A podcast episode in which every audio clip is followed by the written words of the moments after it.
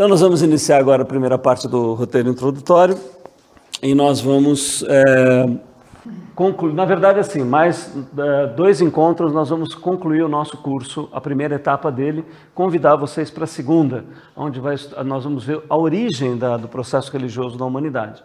Agora a gente vai concluir essa parte introdutória do nosso roteiro, retomando alguns conceitos que nós já vimos e indo para uma parte muito interessante. Vamos ver até onde a gente consegue caminhar hoje.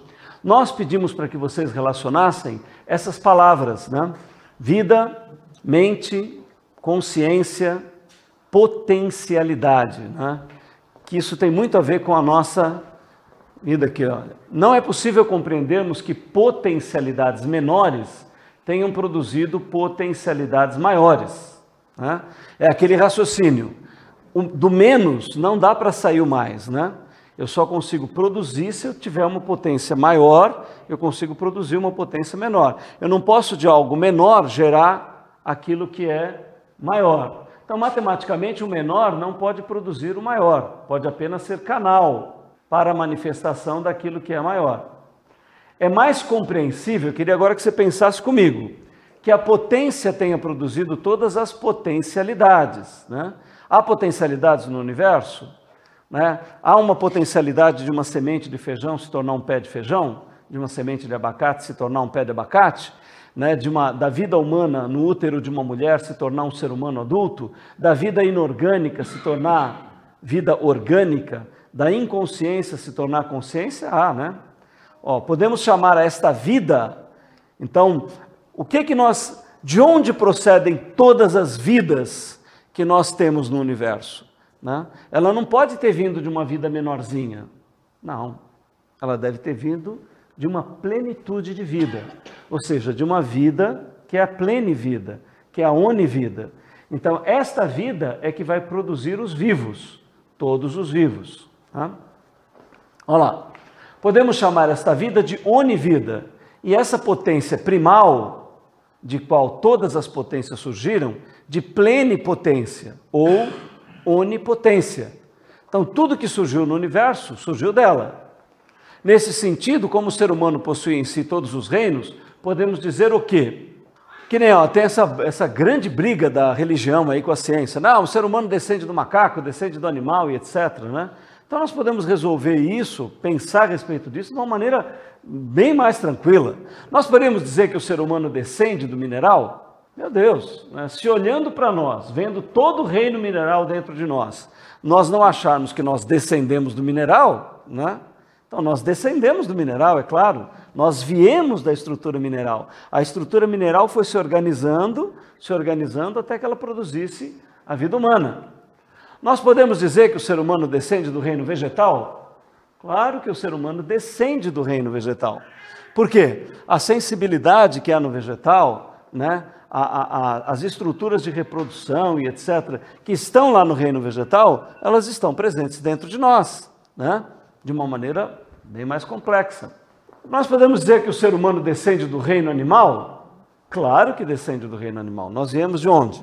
Né? De onde vieram todas as coisas? Do universo. O universo produziu todos os minerais. Os minerais produziram o reino mineral, reino mineral, reino vegetal. E assim a vida foi se tornando cada vez mais complexa, né? Agora aqui, ó, eu não li uma pequena parte aqui. O mineral parece ter sido um canal pelo qual a vida se passou por ele e produziu uma coisa mais complexa, que é o reino vegetal. O reino vegetal todo parece que foi duto, foi canal, para que uma coisa mais complexa fosse organizada o reino animal. E parece que o reino animal foi canal dessa energia toda para produzir o reino animal e o reino hominal. Né? E a nossa pergunta é assim: será que a vida continua realizando esse processo? Será que a vida está fluindo através de mim e de você para que usasse a cada um de nós como canal para a produção de algo cada vez mais complexo, que vai suceder a este universo, que vai suceder a esta vida? Será que nós estamos trabalhando né, nesta realização gigantesca do universo?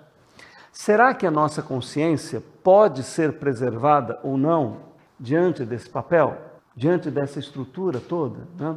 Será que nós somos alvo, caminho pelo qual isso passa? É uma boa reflexão.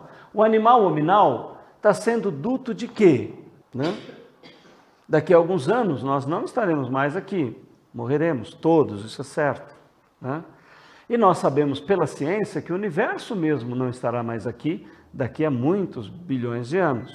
Então, o nosso próximo tema são as religiões. O que, que as religiões intuíram em 10 mil anos de cultura desta questão? Será que nós tivemos boas intuições, caminhos interessantes para nos iluminar neste sentido?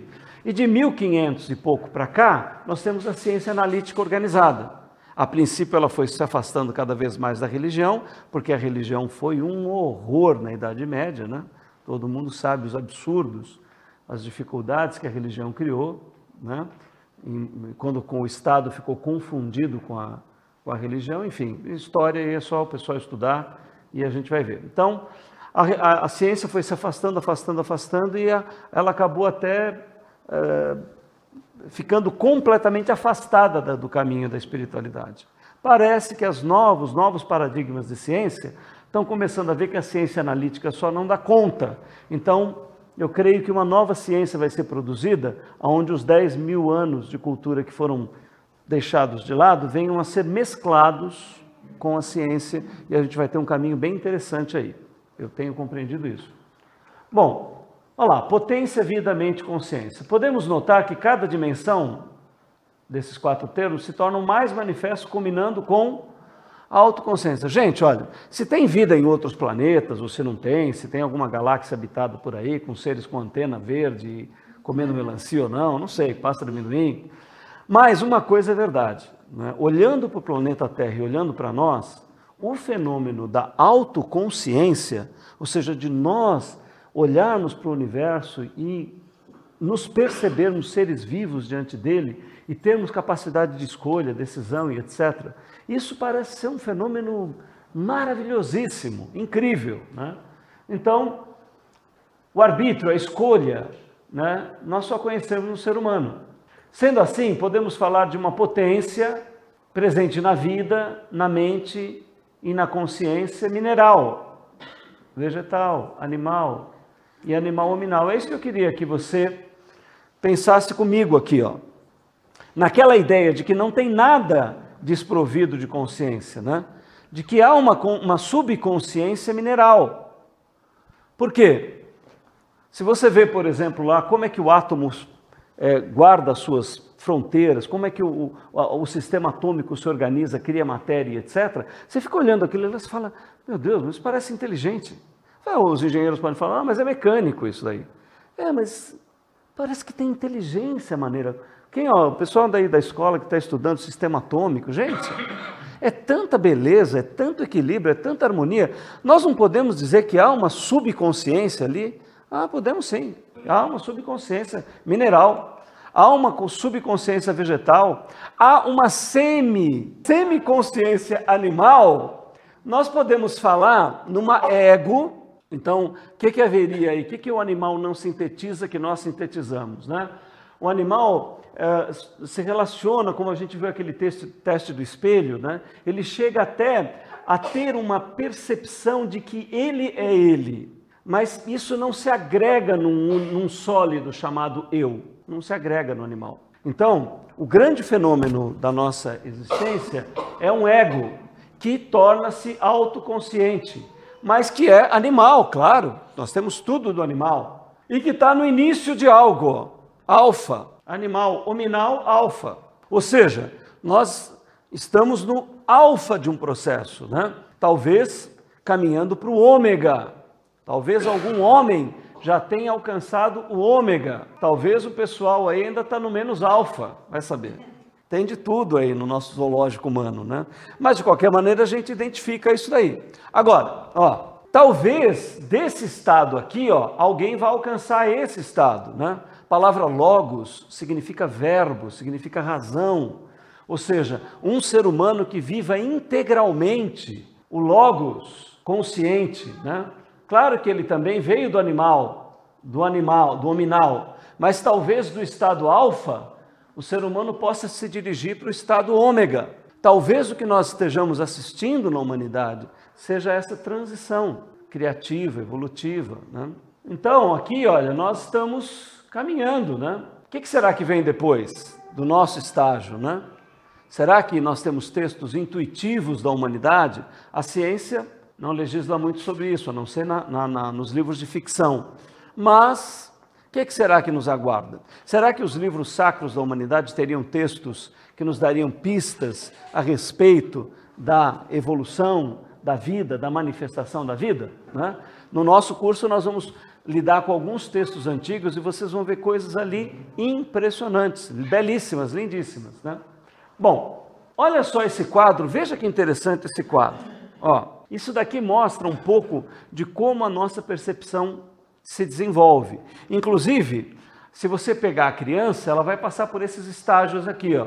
Por exemplo, aqui, vamos supor que seja um animal ou uma criança em determinada fase, ela vê a semente e vê a árvore. O animal percebe as coisas separadas na criação. Agora, ele só fica numa percepção, percepção dos sentidos apenas: visão, olfato, tato, etc. O ser humano tem uma coisa chamada intelecto, intelecção. A palavra inteligente do latim, ou inteligência, ela tem uma etimologia linda. Interlegere, ou seja, inter é entre e legere é ler. É você ter a capacidade de ler entre.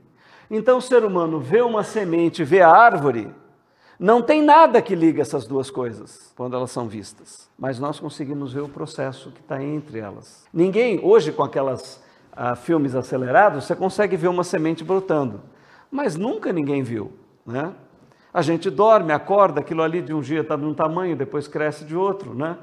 Mas a nossa inteligência conseguiu perceber algo que havia entre essas duas coisas. E é uma percepção que consegue estar além do tempo. Então, a percepção intelectiva, ela vê o quê? Um sentido entre as coisas. Sabe o que, que ela não é muito boa? E a ciência patina por causa disso. A nossa ciência é intelectiva e analítica. Ela é boa para ver sentido entre as coisas, mas não é muito boa para avaliar a origem das coisas. Vocês viram naquele filme do Big Bang que nós assistimos aqui? O cientista falou: olha, a gente trata do Big Bang, mas só do, do que aconteceu depois. Os fenômenos físicos que aconteceram depois da explosão. Por que explodiu? O que explodiu? E o que havia antes da explosão? Isso daí não interessa para a gente. Não, nós não é avaliar, a ciência não avalia isso. Então a ciência avalia o que do Big Bang? Isso daqui, ó. Uma coisa causou outra, causou outra, causou outra.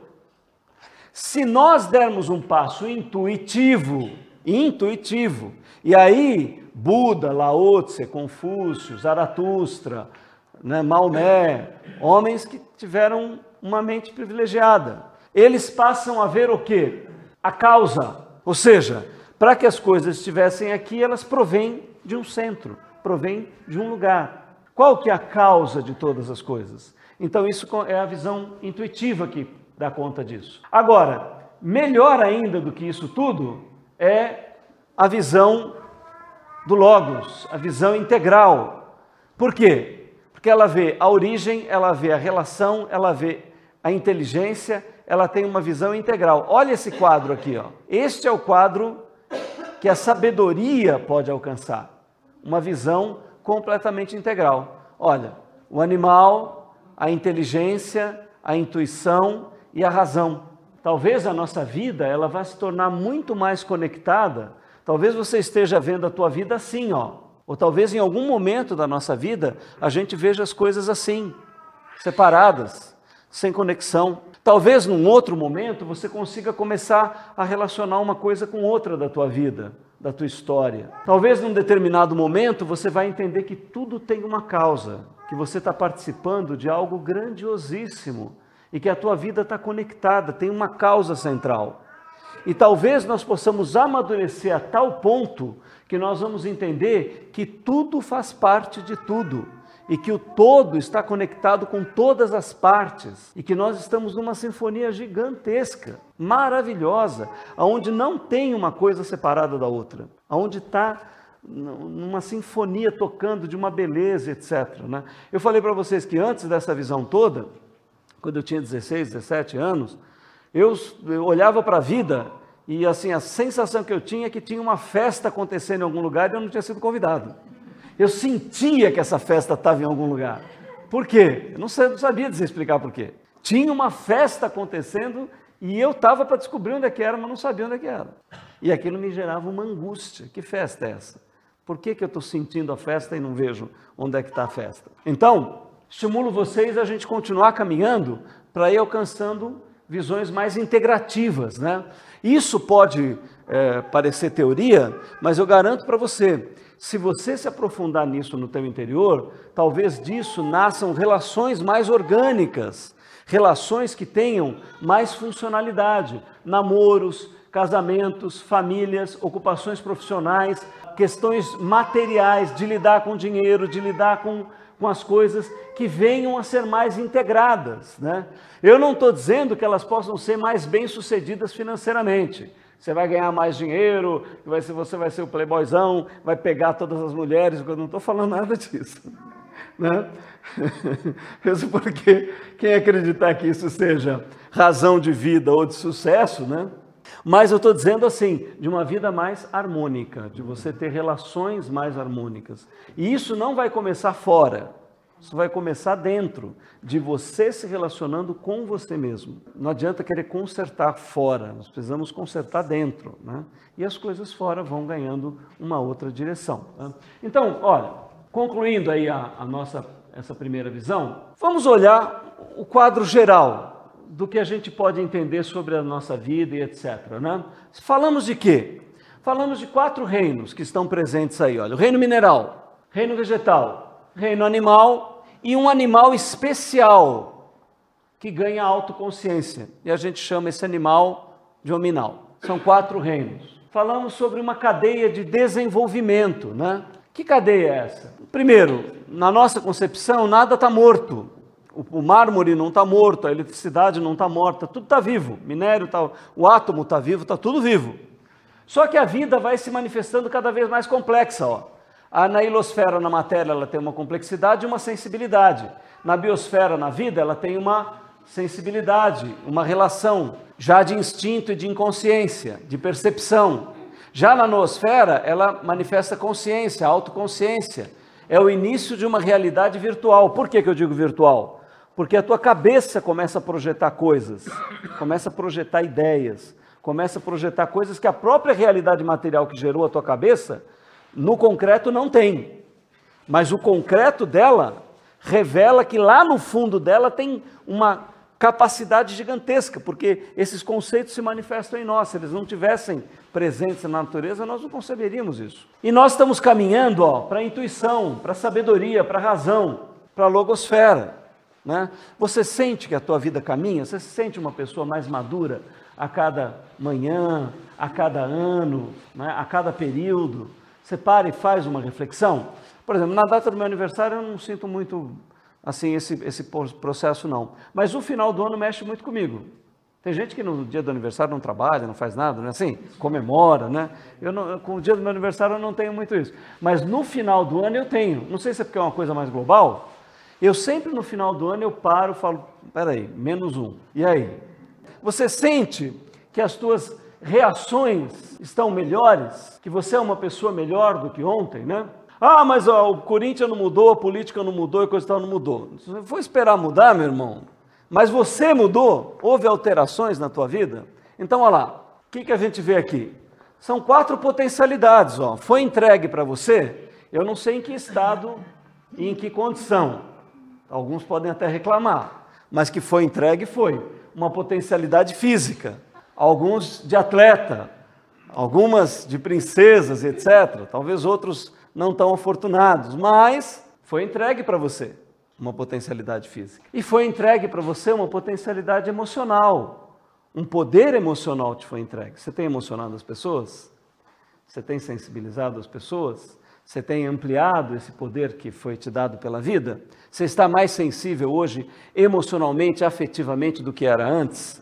Mais sensível à vida, aos seres humanos? Foi entregue para você uma potencialidade mental. Mas se você só tem refletido com os programas do Faustão, meu amigo, e do Esquenta Caldeirão do Hulk, meu amigo, tome cuidado, ó. teve uma, uma potencialidade mental que foi entregue a você. Você está desenvolvendo essa potencialidade mental? Você está trabalhando com ela?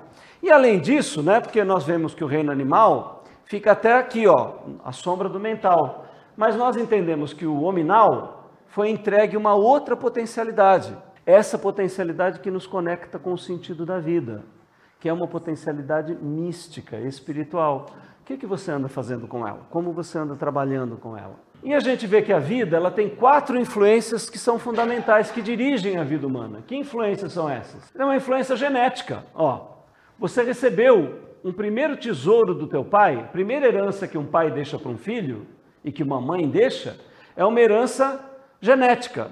Qual que tesouros o teu pai te deu geneticamente? Ele deu um tesouro físico, ele te deu um tesouro emocional, um tesouro mental e um tesouro essencial. Agora, além das quatro influências genéticas, você também tem uma influência geossocial. E aí?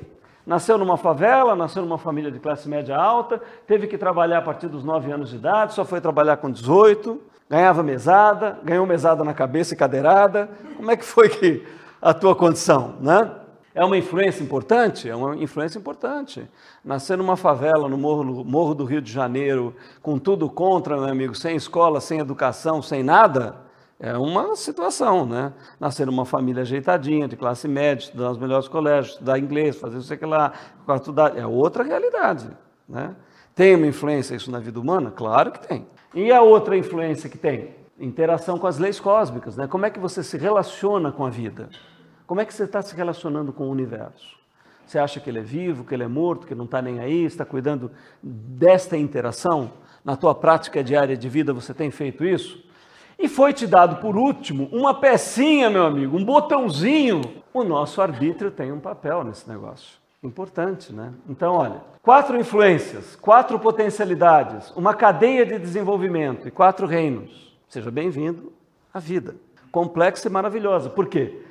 Porque tudo isso está relacionado com tudo, ou seja, a, a, a matéria cria influência sobre o corpo, a emoção cria, criança, cria influência sobre a área geossocial, a área geossocial cria influência sobre as leis cósmicas, as leis cósmicas criam influência sobre o instinto, e assim vai. Né? Nós vivemos numa teia de intrincadas relações que compõem a nossa existência, traçam o nosso caminho. Né? Você compreende que realmente consegue tomar decisões? Você acredita que a vida já está determinada, que você pode decidir algo? Realmente. O teu futuro já está escrito, você está escrevendo ele à medida em que você anda. Né? O que, é justo, o que, que é certo. Enfim, esse é o resumão do que a gente viu aí até agora, né, no nosso trabalho. E eu queria com vocês que, ó, note que os, rei, os, os conceitos mente, consciência, eternidade, infinitude, individuação vão acompanhar a jornada humana, né? Ou seja, Muitos já viveram antes de você, hoje estão mortos. Você vai estar morto daqui a um tempo, uma nova geração se levanta. Esses conceitos aqui, ó, eternidade, infinitude, individuação, estão acompanhando a gente. Agora podemos iniciar a compreensão da jornada humana em busca de sentido, em busca de integração. Isso é chamado de busca espiritual da humanidade. Então, o nosso curso está terminando essa primeira fase né, que dá uma introdução ao ser humano aparecendo no universo. Agora, qual que é a segunda fase do nosso curso? Como é que a religião, como a espiritualidade aconteceu no desenvolvimento humano? Então, uh, se nós não terminarmos, acho que terminamos a semana que vem, depois iniciamos uma nova fase do nosso trabalho, que é entender como é que as religiões foram formadas. Olha lá, as quatro potencialidades humanas são essas, a lei fundamental, vocês lembram que a gente falou da lei da sensibilidade, da lei da mecânica atômica, etc, etc, etc? Parece que os mestres, grandes mestres da humanidade, têm indicado que no nosso caso a lei fundamental é a da responsabilidade. Né? Quer dizer, Parece que o arbítrio que nos foi dado gera esse processo. Então, vou convidar você agora a levantar, tomar um cafezinho, conversar um pouquinho sobre esses temas e voltamos daqui a 10 minutos.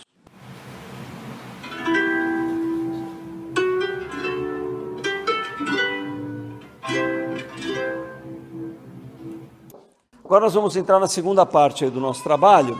E essa segunda parte do trabalho, eu queria que a gente é, fizesse uma, uma leitura da última lâmina, que depois vai falar a respeito da parábola dos talentos, que é uma parábola que eu quero propor como parábola ponte, ou seja, uma parábola para ligar um pouco de ciência que nós vimos com uma visão de 10 mil anos de conhecimento que culminou com Cristo, inclusive, de um conhecimento intuitivo. Então vocês vão ver que com a parábola do talento nós vamos fazer uma, uma ponte bem interessante.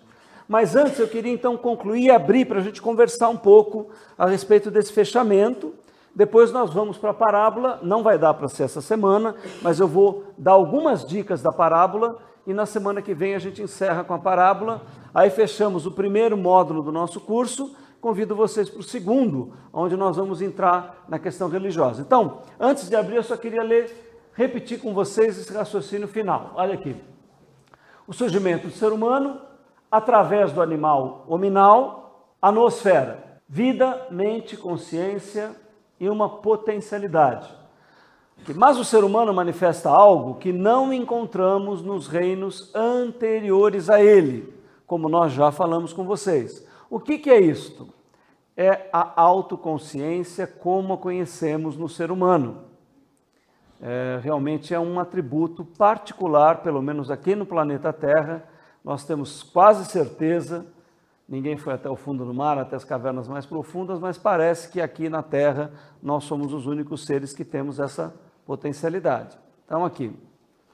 É, isto se formos até o reino mineral, mas como vimos, a lógica nos leva a compreender que o menor não pode produzir o maior, mas na origem não pode estar o menos ou o menor, na origem está o maior, a plenivida, a plenimente a pleneconsciência, a onipotência.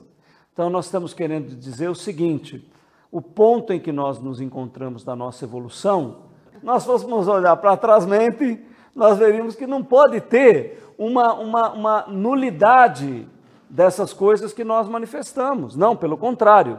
Nós vemos que para trás mente tem que ter a, a plene vida, a plene consciência, a onipotência, né? Então é dela que emana todas as coisas. Compreendendo isto, vemos que a evolução caminha para onde? Para o material? A, a, a evolução caminha para o mais concreto? Não. Né? Nós vemos que a consciência, ou seja, lembram do, da bolinha do Piaget? Lembram da, de quando eu falei de onde que vinha todas essas coisas aqui que estão nessa sala?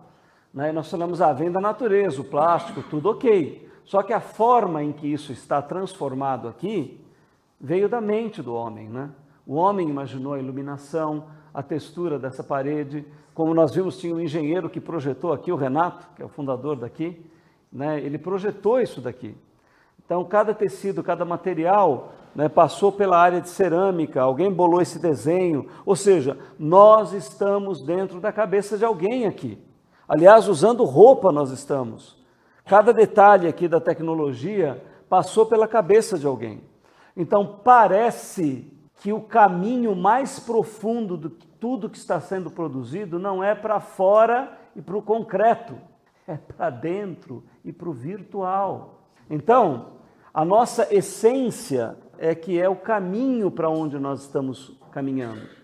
Como eu falei para vocês, a bola que, que foi tragada por nós cosmofagicamente, né? Ou seja, a criança quando vê aquela bolinha, que a criança está naquela fase que se você tirar o objeto da, da, da, do olhar dela, é como se o objeto nunca tivesse existido, depois você coloca, ele entra numa fase que a bola vai para dentro da cabeça dela, por isso que ela vai com a bola atrás do sofá, esta bola que está dentro da cabeça dela é mais poderosa do que qualquer bola que o universo material possui. Por quê? Porque esta bola tem a mesma essência que está em todo o universo. E esta essência de todo o universo criou a infinitude do conceito de bola. E nós temos um organismo bioquímico elétrico que consegue captar isso. Por isso eu concebo infinitas bolas, porque existem infinitas bolas fora dessa conexão. Então, tudo está caminhando para uma área que é essencial. Tudo está caminhando para uma área que nós então podemos chamar de espiritual. Essencial é isso. Então, esta parece que é a grande jornada da humanidade, a jornada da nossa vida existencial aqui. É o reino da essência, ou o reino da virtude, da virtualidade. Nós estamos construindo ou participando de um mundo virtual, conceitual, de valor. Lembram da frase do Einstein? Por que, que as religiões nunca prometeram o céu para os inteligentes? Pergunta Einstein no livro dele. Não tem uma religião no mundo inteiro que promete céu para o inteligente. Mas para os bons, ele, ele fala. Por quê? Que não promete para o inteligente, promete para os bons. E ele mesmo no livro responde: o inteligente descobre fatos do universo, o bom cria valores. O próprio Einstein responde. Há, há, há uma transformação acontecendo dentro de nós. E isso, gente, olha, está ligado com a vida que nós temos, os valores que você tem, a maneira como você usa dinheiro, a maneira como você usa o sexo, a maneira como você usa pessoas, a maneira como você se coloca diante da vida. É isso que está contando, é isso que está valendo. Quem é você? Não é a religião que você tem, não é a igreja que você frequenta, não é. Quem é você? Quem é você mesmo? Quando ninguém está vendo, quem é você dentro? O que está sendo construído aí? Essa é a questão que nós precisamos lidar, né, de fato. Então, eu queria agora que nós falássemos, conversássemos um pouquinho, queria abrir para a gente explorar. Com isso, nós concluímos essa primeira grande exposição. Né? Nós saímos lá do Big Bang, vimos a composição da matéria sendo construída, vimos a matéria se organizando, essa grande jornada do ser humano e o reino mineral, o reino vegetal, o reino animal, vimos o homem, o fenômeno da consciência surgindo, e estamos agora com o homem no planeta Terra com este panorama. E agora, na segunda metade do nosso curso, vamos entrar na construção mítica que o ser humano fez. Por que, que este animal criou mitos? E esses mitos foram até onde? Aí nós vamos estudar a espiritualidade humana, porque lá no começo a coisa era muito rude. Nós adorávamos uma árvore, uma montanha, um animal, mas nós não ficamos aí. Nós começamos a perceber outras coisas. A espiritualidade que havia dentro de nós era muito mais complexa do que isso e começamos a cavar. Isso nós vamos estudar agora no nosso próximo encontro. Eu queria então abrir para que a gente dialogasse um pouquinho a respeito do que vimos. Né? Quem gostaria de pegar algum tema, é, fazer alguma pergunta, colocação desse primeiro arco que nós vimos, dessa primeira grande viagem? Gostaria que vocês participassem. Eu não queria ser o primeiro, mas o pessoal parece que não gosta. De Puxa a fila, Chiaroto. Não, está na hora de o pessoal começar a puxar a fila também, né? Isso. né? Eu queria dizer o seguinte, é, a nossa viagem percorreu 10 mil quilômetros de lá até aqui, né? Mil quilômetros por fim de semana são 10 mil, 10 mil anos, né? É Nós estamos aí é, é, acabando de ver, desde a criação do mundo, o homem prestes a ingressar no mundo das religiões, no mundo da espiritualidade, como você falou. É, como é que eu, eu pessoalmente vejo isso?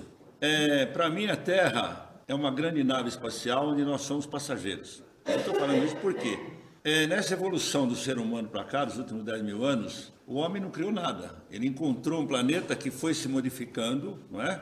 Então tem água, oxigênio, a atmosfera, tudo está lá. Parece que até para preservar a vida do ser humano e de todas as espécies, animal, vegetal. Mas uma curiosidade na questão mineral, não sei se vocês sabem, é, eu tenho um amigo que sofre de bipolaridade, a família inteira. A bipolaridade é um problema da falta de lítio ou desarranjo de lítio no cérebro. O lítio é um mineral, ou seja, um simples mineral pode é, bagunçar completamente a vida de uma pessoa. Então, nessa nave e nessa viagem que nós estamos fazendo, prestes a ingressar num novo mundo que você vai começando a mostrar, que, que aconteceu?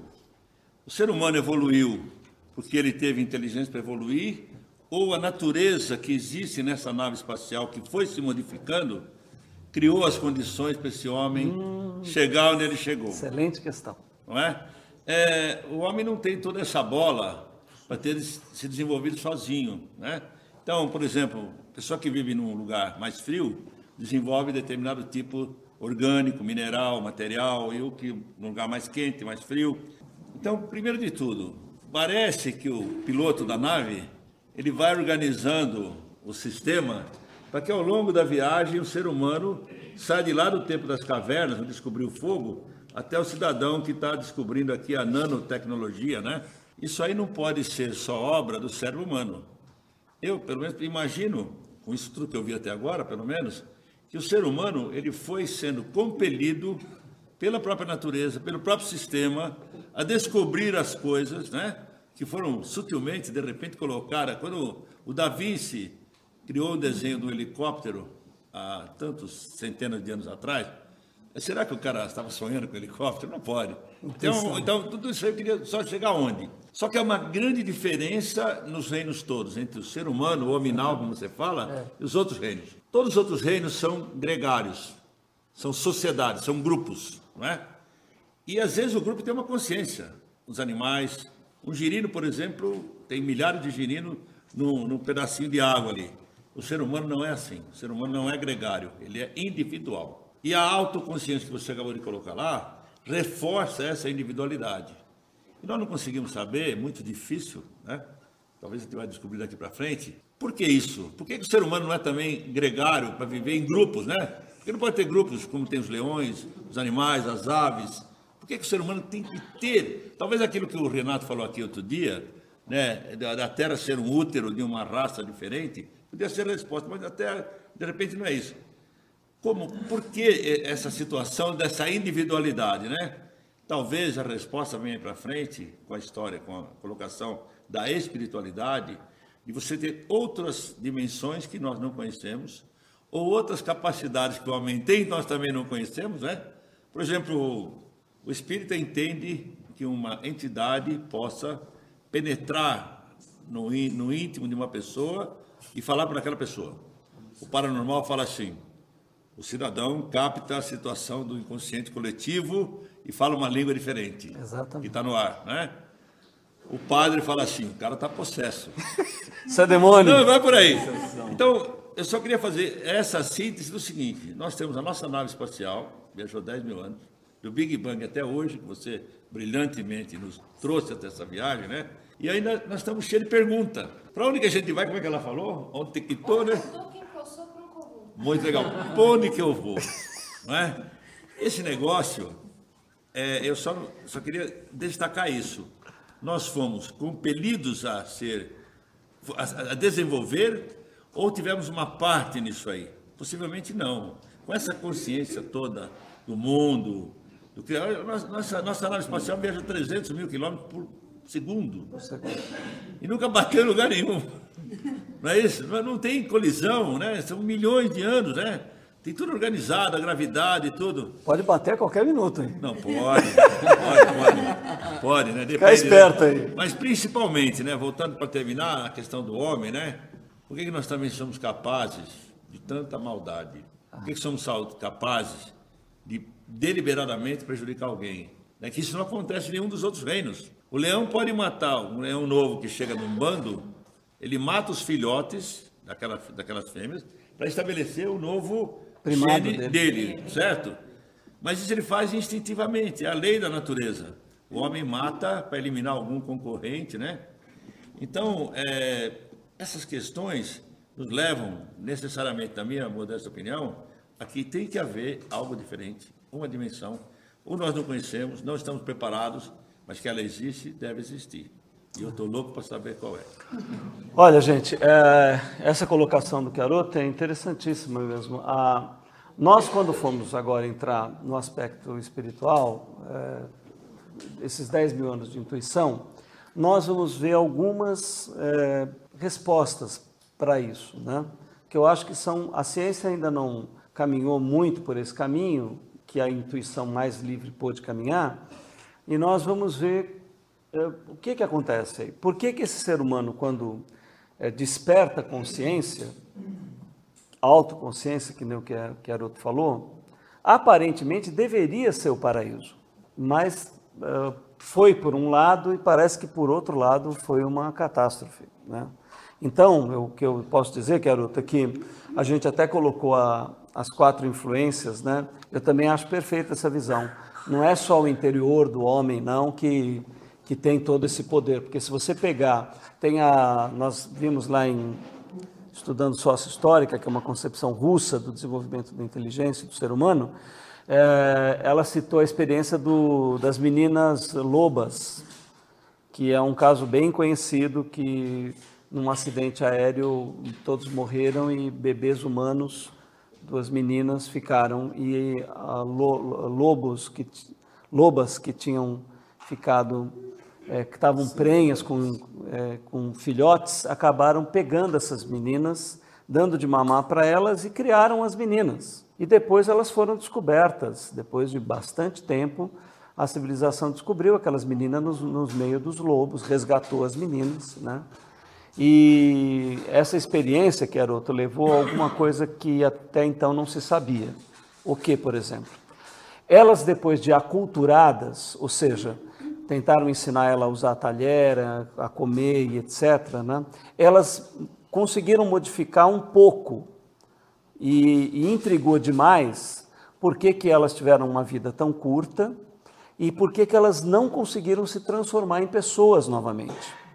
Então, hoje a neurociência tem já estudos a respeito que o cérebro infantil tem algumas janelas que são abertas num determinado período, com determinadas conexões que são feitas naquele período evolutivo da criança. E que, se for perdida esta janela, né, após passado um tempo, o cérebro consegue se adaptar, e, e, e, e, mas não mais com o padrão que havia naquele período em que a criança eh, abriu aquela janela para aprender. Então, o cérebro tem um nível de conexões neuronais que são feitas em determinada fase da nosso desenvolvimento. Então, o caso das meninas lobas mostra que se você pegar um ser humano e isolar ele completamente da sociedade, ele não vai sair um bicho dali, não vai sair um ser humano. Não é esse potencial. Agora, por isso que nós falamos que a realidade ela é interconectada, né? não tem fora e tem dentro. Quando a gente coloca aqui, ó, a genética é um fator de influência humana, é. Então, precisa ter um potencial. Se você pegar um lobo e colocar no meio do ser humano, ele vai falar, ele vai ter cultura? Não vai. Agora, se você pegar uma criança e colocar no meio de lobo, ele vai adquirir. Inclusive, diz que tem vídeos dessas meninas. Mas o lobo se domestica. É, você consegue domesticar um lobo, né? Fazer com que ele fique em comunidade, tudo, com você, como acontece com os cães, etc. Então, o que, que nós percebemos? Que nós não, antes nós separávamos uma coisa de outra, tentávamos separar o que era genético o que era meio ambiente. Então não há mais essa separação. Né? Os, o, o conhecimento mais avançado mostra isso daqui, ó, que você tem potencialidades que são interagentes num processo. Então, a genética, ela depende de condições geossociais, ou seja, como o Queroto falou, geo por quê? Gel é a terra. Se você nascer na África, você tem um tipo de temperatura, de solo, de alimentos, etc. Se você nascer no Alasca, você tem outro tipo. Isso tem influência? Tem influência. Então, isso tudo está envolvido aqui. Ó. Se nós pegarmos agora a parte gel, é uma parte, e a parte social? é completamente diferente, né? Se você, é o que eu falei, dependendo da família que você nasce, do país que você nasce, do idioma que você fala, você vai ter um tipo de influência que vai estar tá presente formando a tua vida. E além disso, o que a ciência não considera e leva em conta, que nós aqui podemos com liberdade considerar, é que há uma, uma terceira interação, que não é só social, que não é só genética, que não é só da, do ambiente, mas existe uma um conjunto, um todo ligado da natureza, que nós podemos chamar de uma influência cósmica, ou espiritual, ou essencial, mas nós temos que levar ela em conta. Existe essa influência na vida humana. Né? A ciência né, não está tá dando passos aí para ver que admitir que tem alguma coisa, e além disso, né, uma coisa importantíssima para nós, no estudo que a gente vai desenvolver aqui, é a questão do arbítrio, gente né, nós consideramos o arbítrio uma peça fundamental. Né? Não usamos mais livre-arbítrio. porque realmente parece que é prepotência a gente falar em livre-arbítrio, mas em arbítrio sim. Ou seja, nós nos são apresentadas várias opções. Nessas que são apresentadas, o homem tem condições de escolher e de mudar a sua realidade. Isso é, uma, é um ponto fundamental. É, eu acredito assim que talvez nenhuma delas é, seja totalmente determinante, mas se nós pudéssemos dar um peso especial, eu daria para o arbítrio humano a, a, decisão do homem em enfrentar dificuldades e propor soluções, e, e coloca, eu colocaria esse fator como o mais surpreendente de todos. Nós vemos, inclusive, condições genéticas que são alteradas pela força de vontade e determinação, nós vemos condições sociais que são totalmente mudadas, nós vemos condições eh, geológicas, condições locais que são alteradas pelo, pela decisão de um grupo de seres humanos eh, determinados. Né? Desculpe, você não tem a sensação que dentro dessa concepção toda, o bem e o mal, não tem nenhuma, nenhuma relação. O bem e o mal acontecem de qualquer forma. Não há uma, vamos dizer, o bem é o que todo mundo devia fazer, e o mal é o que ninguém devia fazer. Parece que dentro dessa concepção, o bem e o mal são concepções do, do, do ser humano, né? Então. O ser humano é que tem esse negócio, né? Com a individualidade, com, a, com o arbítrio, que você falou muito bem, né? Olha, o Nietzsche, que é um filósofo aí bastante polêmico e tudo, ele colocou uma, fez uma colocação acerca de Deus que, que é muito inteligente, interessante, né? Que Deus não poderia ser classificado como bom ou como mal, que essa questão ela está voltada realmente para nós, que ele seria o além, o transcendente ao próprio bem, ao próprio mal, luz e trevas, né? Limita, eu li alguns livros do Nietzsche, ele, ele fala exatamente Fala isso, fala. Nossa mente, ela, ela, por ser tão limitada e mesquinha, digamos assim, ela quer limitar Deus também, entre bem e mal, essa coisa aí.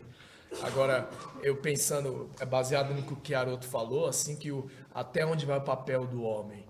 Né? Na minha concepção, o homem não tem tanta influência como ele pensa ter, não. Ele acha que tem por conta dessa prepotência, né? Daí quando ele vê que ele chegou até certo ponto que ele não tem mais o que falar, o que descobrir, o que é, é, arvorar para si, como eu descobri isso, aí ele fala, ah, isso aí não é da minha alçada, isso aí, aí ele inventa um Deus, ele inventa um ser superior a ele, porque ele não pode explicar aquilo. Só que eu vejo assim, é, o ser humano não tem muito muito o que dizer que ele assim não tem muito o que se esperar. Ele o que parte de nós é o que a tomada de consciência. A partir do momento que você toma consciência aquilo já estava ali em estado latente né? Você estava pulsando ali aquela vida estava latente só que nós estamos indiferentes a isso porque nós estamos meio que eh, não sei em estado dormente. Aí quando você desperta, aí você ah, descobriu, oh, não, você não descobriu nada, você, você descobriu em partes, mas não foi você que criou aquilo. A tua consciência. Gente, você tomou consciência, se conectou com aquilo, aí você vê, aí quanto mais você vai se conectando, mais você vai vendo a grandeza de tudo isso. Né? Então aí você vai se diminuindo como, como esse, esse nosso ego é, primitivo, que é, é, é, o essencial, digamos assim, no início para descobrir tudo, ele vai sumindo, vai se diminuindo. E vai havendo uma integração. Vai havendo uma integração a ponto de, de você cada vez ter mais consciência de, uma, de que é uma coisa só, de que sempre esteve ali, é que você que estava é, alheio a tudo isso, você que estava dormindo. Então, essa consciência, aí eu penso que quanto maior a consciência, né, você sai lá da, da biosfera, né, da zoosfera, biosfera, e vai indo, nosfera, e quando você vai atingir o reino da sabedoria, que é da logosfera, Aí você vai ver o que que quem já atingiu esse reino da logosfera fala uma língua universal, né? Não há mais bandeira, não há mais país, não há mais geografia, geossocial, não há mais meio ambiente, não há nada. Há uma linguagem só, é uma coisa só. Olha, então, eu, gente, agora esse é o ponto assim fundamental, fazendo o link aqui, consciência consciência, né, conhecimento, sabedoria, até além do conhecimento, sabedoria, visão integrativa, né, a autoconsciência sobre o nosso papel, a haloconsciência do universo que nós estamos. Eu creio que esse é o processo para a geração de um ser humano mais integral. Por isso que né, o nosso país deveria priorizar a educação, acima de qualquer outra prioridade, né? porque a educação ela toca, né? ela forma consciências, ela desperta consciências. Né? O Vitor vai participar. Vitor. Eu acho que a, o, a importância do arbítrio, uma vez você falou numa das aulas, que para você é, fortificar o espírito, ó, enaltecer o espírito, você tem que fazer uma, uma força. Lembra que você falava, porque nem puxar peso. Tomar decisão. Tomar decisão. Você tem que puxar peso, para você ficar puxar peso, você tem que ir contra. Então, o arbítrio mais importante dele é que, independente da genética, da, da sociedade, da onde você nasceu, se você tiver, claro, depois dessa consciência, você tem que tomar uma escolha. E dependendo dessa escolha, você consegue sim ou não se ligar à entidade.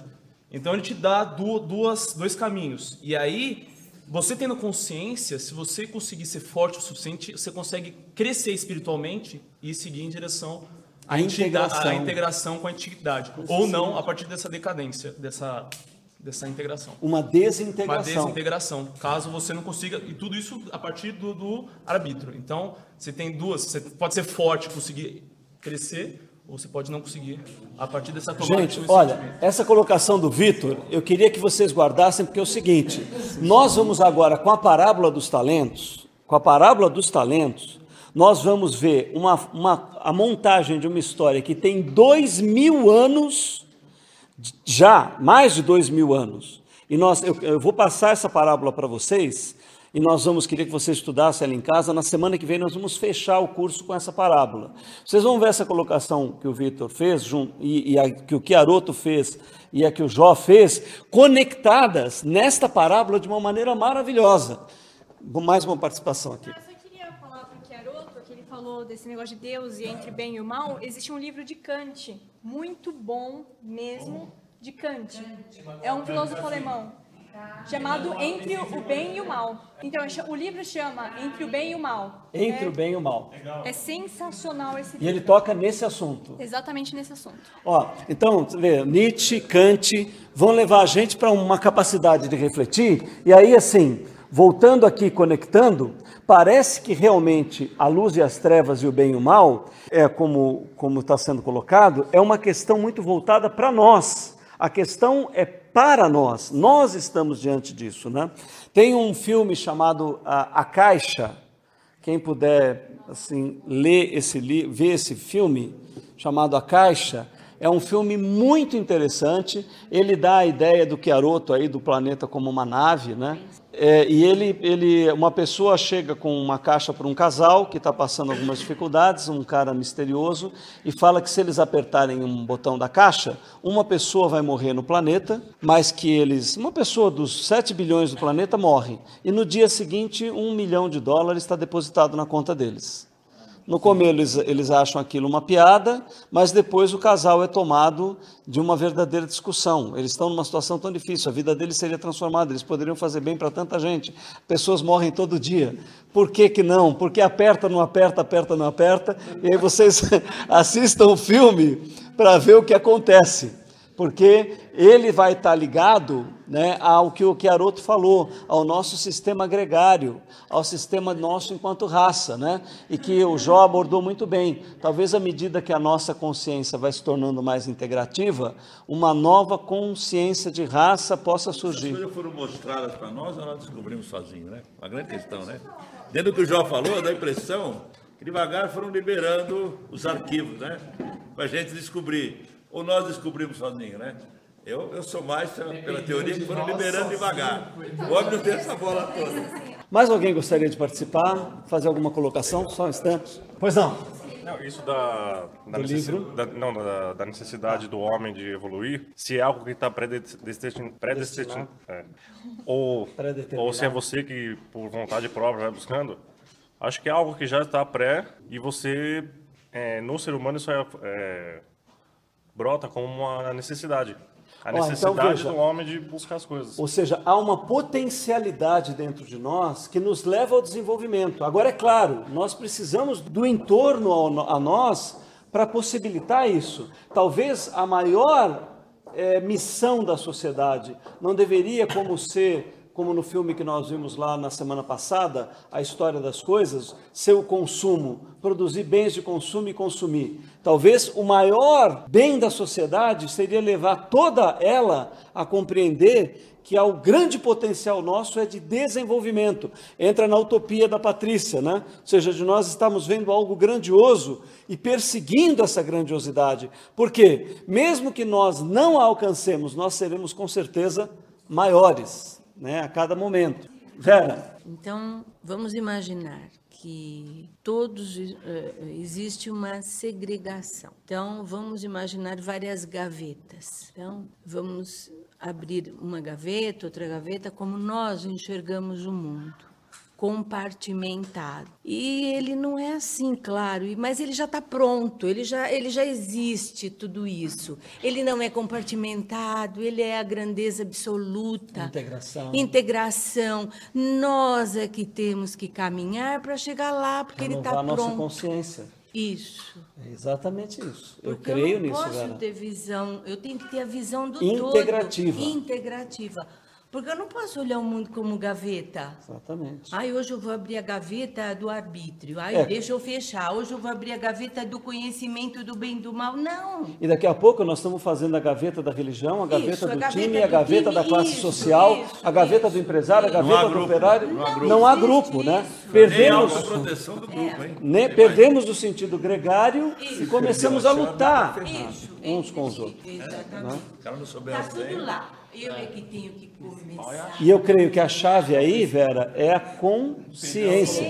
Consciência e é o conhecimento, porque a realidade vai mudando, cada um vive a sua, e só é alterada com a instrução, né? Só o conhecimento. Só o conhecimento. Sabedoria, conhecimento. O ser humano é o único grupo que não vive em grupo e não tem espírito de sobrevivência em grupo. No, no reino animal, o grupo se defende de outros grupos. Os leões, os animais, as aves, né? O ser humano não. O ser humano ele é individual. Ele sobe em cima do outro ser humano igual a ele, para ele subir na vida, né? Aquela escada, né? O cara vai, vai subindo e vai empurrando os outros para baixo, né? E não há menor ideia da responsabilidade do grupo, de benefício do grupo. O benefício do grupo virou moeda de troca. Marisa vai participar. Não, eu queria salientar isso que o senhor Antônio está falando, que o ser humano é o único que, que precisa fazer mal para o outro, às vezes, para se prevalecer, ou para se, se projetar, ou de alguma forma crescer. Mas eu acho que tudo isso faz parte desse processo do curso que nós estamos fazendo, porque nós, quando você tem uma- um conhecimento eh, pleno do, da, de todo esse processo do universo, como ele foi formado, para que, que ele foi formado, o que nós estamos fazendo aqui, qual é a função do homem na Terra, né? o que, que significa você estar vivo e você estar aqui, e eh, você vai mudando o teu modo de agir de acordo com a consciência que você vai tendo em relação ao teu processo de evolução, de tudo, e o conhecimento é que faz com que você tenha esta condição de mudança interna. Porque aí é que o que você falou, Pedro, e essa questão que o Antônio está colocando, eu acho que ela vem ser traduzida sempre nisso, né? Por que, que eu tenho que ter conhecimento dessa estrutura toda? Nós vimos tantos filmes aí de todo esse processo da formação do universo, como o planeta se move, dos átomos, das células, como fomos formados, para quê? Para a gente estar entendendo já exatamente isso, né? Qual é a minha função aqui na Terra? O que, que eu estou fazendo aqui? Qual é o modo como eu. O que, que, que, que todo esse universo formado de alguma forma para mim tá, tá querendo de mim também, né? E aí você começa a ver que não é uma coisa que você precisa de.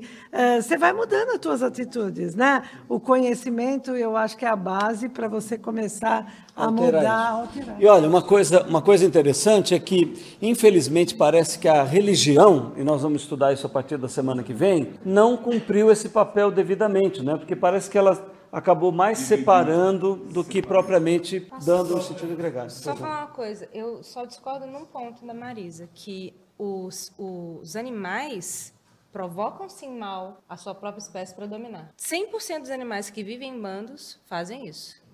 É, também tem. A etologia mostra. É, exatamente. Então, quer dizer, é, ma- né? é mais uma, é mais uma coisa que eu digo que a gente realmente vem desse. Só não é como o Queroto falou, intencional. É uma coisa instintiva. Não, é uma coisa instintiva. Instintiva, mas né? faz parte da espécie. Da espécie, mas não da intenção. Eu queria falar uma última coisa Pois bem não. rápido. Acabei de ser animado por um pensamento que me ocorreu agora, é o seguinte.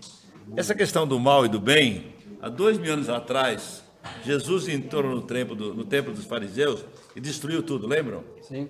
Porque ali estava sendo praticada a usura, né? Comércio. Então, na realidade, vamos ficar um pouco contentes que isso lá, dois mil anos atrás, já existia esse negócio. E Jesus falava, façam caridade, seus desgraçados, falava para todo mundo, façam caridade, porque já havia gente explorando gente, há dois mil anos atrás. Agora, o que nós podemos fazer pelo futuro, a gente pode, de repente, mudar. E o pior de tudo, né? Pessoa que faz qualquer caridade nesse mundo, ou faça qualquer coisa, ele é chamado de virtuoso, extraordinário. Devia ser tudo assim, né? E deveria ser o normal, né?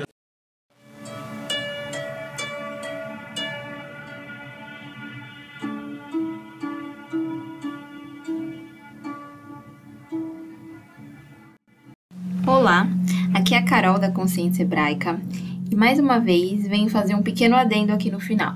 No fim da décima aula, o Silvio separou alguns minutos para fazer uma reflexão sobre oração e meditação e como mesclar esses dois processos internos e transformá-los em momentos muito profundos. Se você tem vontade de saber mais sobre o assunto ou deseja, por exemplo, incluir esses momentos na sua rotina diária, não deixe de ouvir. Do contrário, nos despedimos por aqui e nos vemos no próximo encontro.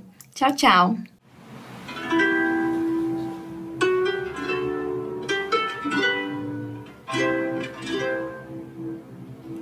E a gente vai aproveitar um pouquinho o espaço para falar de uma área prática do, do, nosso conhecimento e do conhecimento da espiritualidade humana, que é a questão da oração ou da meditação. Então, eu queria que vocês, eh, antes de nós partirmos para a prática, nós vamos meditar um pouquinho antes do, do nosso trabalho, eu queria assim que a gente visse alguns pontos. Olha, nós temos tratado aqui de uma realidade, ou seja, de uma materialidade do mundo, que diferente de Descartes e do que se desenvolveu nos últimos séculos aí para trás, que separou a matéria da espiritualidade, né? Você, assim, você tinha uma realidade material aqui, o mundo espiritual em outro lugar. Nós estamos tentando despertar uma outra visão, a de que há um ser que na verdade manifesta organicamente a matéria, né? Então nós estamos tentando quebrar a separação, uma coisa separada da outra. Não. Nós estamos então vendo uma realidade orgânica, né? Ou seja, eu queria que você olhasse para o bloco de mármore, para a eletricidade, para o vento, para a terra, para os minerais, não como uma coisa separada do sagrado e do divino, como uma coisa material que não. Eu quero estimular você a ter uma outra visão de que tudo isso é manifestação do ser orgânico divino. Né? Tudo é uma manifestação dele. Por quê? Se você compreender um Deus limitado a um espaço em algum lugar lá, mesmo que seja um super Deus humano, mas ele afastado da criação dele, que é uma visão monoteísta, né? é, vai ser difícil olhar dessa maneira. Mas se você compreender que Deus é o ser infinito, ou o ser que se manifesta e que manifesta tudo, então fica mais claro a gente ver o, real manifestado no tempo, o real manifestado no tempo de maneira orgânica. Né? Bom, se nós vemos assim, o que, que nós podemos fazer em relação a esta realidade? Compreendemos que há possibilidade de relação. Ou seja, se a realidade é um organismo, se a realidade está viva e eu estou vivo, então pode haver conexão entre eu e esta realidade que compõe todas as coisas. Olha, eu não vou nem falar para vocês das pesquisas científicas que têm sido feitas ultimamente, principalmente na área de saúde, dos benefícios da meditação. Assim, são inúmeros trabalhos. Meditação abaixa a pressão alta, meditação reduz problema de labirintite, faz cair estresse, faz... enfim, meditação é uma coisa que medicamente tem sido pesquisado e assim há consequências muito grandes. E é simples entender. Porque se os grandes, ó, eu tive agora no Congresso Federal de Psicologia que aconteceu aqui em São Paulo, fui numa área lá de psicopatologia, a especialista afirmou que eles desconfiam que tem estudos, que eles têm é, é, tratado disto, que 60% das doenças são de fundo emocional. Advindo de quê? De uma vida corrida, estressada, de gente esgotada, preocupada e etc., cai o sistema imunológico e a pessoa fica doente. Então, a meditação, por que, que ela melhora a pessoa? Simples, porque a pessoa relaxa. Né? Aqueles que ficam há um tempo suficiente na meditação, na oração, para alcançar comunhão, a pessoa vai ficando mais confiante, vai ficando mais tranquila, vai ficando menos irritada, vai ficando mais saudável.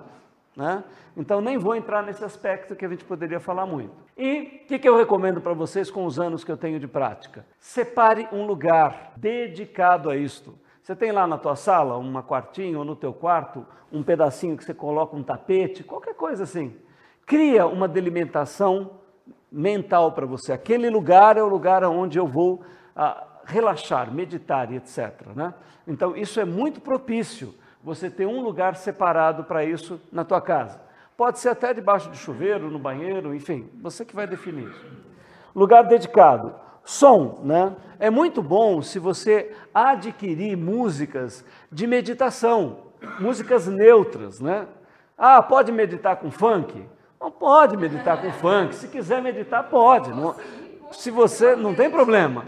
Mas se você tiver uma música que facilite um pouquinho mais, ajuda, né? Então o som é interessante. Outra coisa, observe a tua respiração. Né? Tem o Gaiarsa, que era um psicólogo bem conhecido aqui de São Paulo, ele tem um trabalho só sobre respiração. A respiração está envolvida demais com o sistema nervoso. Então, assim, a pessoa está estressada, respira pouco respira pouco, oxigena pouco. Oxigena pouco, o sangue tem pouca vida. Sangue tem pouca vida, o sistema imunológico cai. O sistema imunológico cai, você fica doente. Né? o, relaxamento, a respiração está ligada com todo o sistema muscular que o ser humano tem e com o sistema nervoso. Então, observe isso. Né? Se você tirar um tempo todos os dias para orar e meditar, e nesse período você olhar para a tua respiração, Vai ajudar muito. Horário apropriado. Tem gente que é notívago. Tem cara que à noite produz para chu e durante o dia é um bagaço.